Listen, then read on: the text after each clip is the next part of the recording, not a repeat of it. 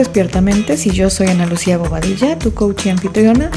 Y por si nadie te lo ha dicho, gracias por despertar el día de hoy.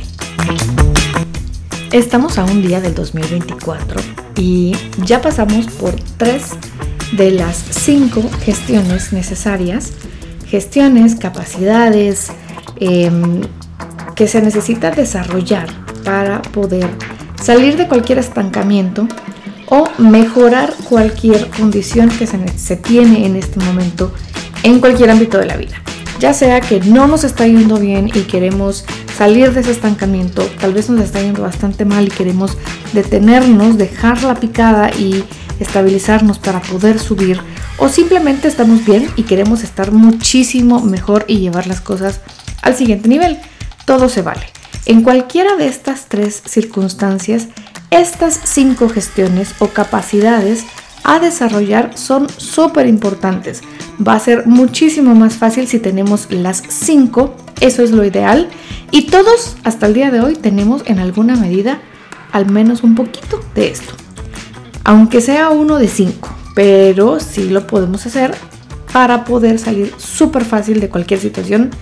Lo ideal sería gestionar muy bien estas cinco gestiones o tener y desarrollar estas cinco capacidades. Hoy vamos a hablar de la cuarta, no sin repasar las primeras tres. Las primeras tres son enfocadas hacia pues lo que yo hago con, con mi mente y con mi imaginación básicamente, que es la gestión de la realidad. Lo hablamos hace dos días, la gestión de la posibilidad, lo hablamos ayer y hoy hace algunos minutos acabo de subir el de la gestión de diseño de acciones. Lo siguiente es que a veces yo me he debatido si esta que es de ahora es antes que las acciones o después. Y pudiera ser muy válido que se diga antes, que son la gestión de las relaciones con las personas con las que voy a accionar. En general, la gestión de cualquier relación es importante pero nos volvemos mucho más efectivos en nuestras posibilidades y en nuestras acciones cuando nuestras relaciones ya son lo suficientemente sólidas. Porque aunque digamos yo me hice solo, yo lo puedo solo, a mí nadie me ayudó, yo crecí este negocio solo con mi capacidad, pues si creciste un negocio alguien te compró, alguien te compró cosas. Si tú hiciste muchas cosas solo, alguien te escuchó, alguien te apoyó en alguna manera, aunque sea alguien te abrió una puerta. Pero no es posible en una sociedad volverse efectivo, exitoso y bueno 100% solo porque necesitas de otras personas sí o sí para las diferentes transacciones que son necesarias. Así que la gestión de las relaciones habla de la efectividad en la que manejo todas aquellas relaciones que son interdependientes e intradependientes respecto a los objetivos que quiero alcanzar. E incluso si quiero, como te decía, dejar de caer y tener una red de apoyo, por aquí empieza también. Así que para poder tener esta efectividad en el manejo de estas relaciones necesitamos ser buenos, muy buenos en dos cosas muy específicas. Una es poder mantener una comunicación asertiva. ¿Qué quiere decir asertiva? Y es que vamos a hablar de adulto a adulto. No vamos a hablar que nos pasa mucho, a mí me pasa mucho, que nos volvemos como el yo padre o el yo madre sale así altísimo y empezamos a hablar con las personas como que fueran niños y nos empezamos a regañar. O salimos con un yo niño así increíble y nos hacemos chiquitos, chiquitos, chiquitos y entonces la otra persona con la que estamos hablando nos termina regañando. Cuando estamos en una comunicación asertiva estamos hablando de adulto a adulto puedo escuchar, puedo comunicar, puedo decir lo que quiero decir sin necesariamente decir las cosas entre líneas, sin usar indirectas, sino ser una persona asertiva. El segundo punto para poder gestionar mis relaciones adecuadamente y ser efectiva en ellos es poder crear y mantener el trabajo en equipo. Porque aunque yo pueda diseñar acciones, yo puedo dirigir si tengo un equipo, ah, bueno, tú vas a hacer esto, tú vas a hacer lo otro. Pero cuando trabajamos con pares, muchas veces es más difícil trabajar en equipo cuando hay tema de egos, cuando hay luchas de poder, cuando no hay em, claridad también en quién, tiene que hacer qué cosas. Así que esta parte de crear y mantener el trabajo en equipo habla de más que todo pares o también gestionar el trabajo en equipo en el equipo que yo dirijo. Ojo que con, cuando yo hablo de equipo que dirijo, cuando yo hablo con, de pares, no solo me refiero a cosas laborales. Mis pares en una relación de pareja es mi pareja. En una relación de familia pueden ser mis hermanos, pueden ser mis vecinos. En un equipo de deportivo puede ser mis compañeros de equipo, pero mi equipo pues de jerarquía hacia abajo pudiera ser si yo soy el capitán del equipo, si soy el director técnico del equipo. Entonces en todas las relaciones que tenemos podemos ejercer cierto liderazgo y si lo que está estancado en general es la situación colectiva, es cuando más debo de poder ejecutar estas eh, gestiones y desarrollar estas capacidades a nivel de grupo, pero el líder es el que más eficiente debe de ser en estas cinco gestiones que ahora estamos hablando de la cuarta.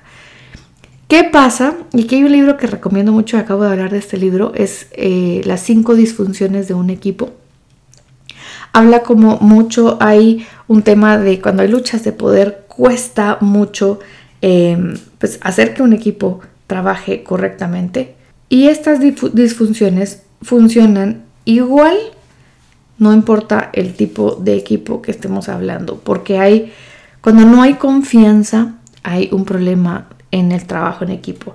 Cuando también tenemos temor a decir las cosas, a podernos comunicar, a limar las perezas, es una falta en el trabajo en equipo. Cuando hay falta de compromiso, cuando hay falta de responsabilidad y cuando hay falta de que nos apropiemos de los resultados. Esas son las cinco disfunciones de un, del trabajo en equipo y cuando sucede esto, quien gestiona estas relaciones, quien es el líder de estas relaciones, debe de poder limar todas esas asperezas para que se pueda desarrollar el conflicto de una forma sana, porque el debate siempre es sano, se puedan crear relaciones de confianza más fuertes y haya un mayor compromiso de parte de todas las partes. Y de esa manera va a ser mucho más fácil que cada persona desarrolle pues sus...